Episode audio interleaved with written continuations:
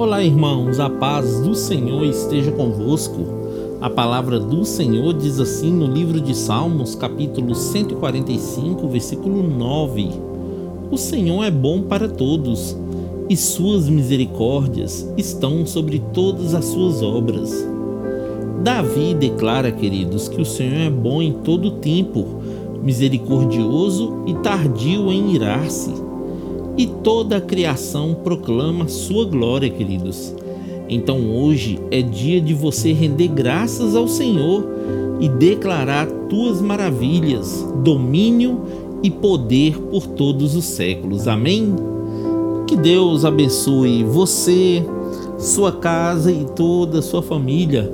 E lembre-se sempre, você é muito especial para Deus.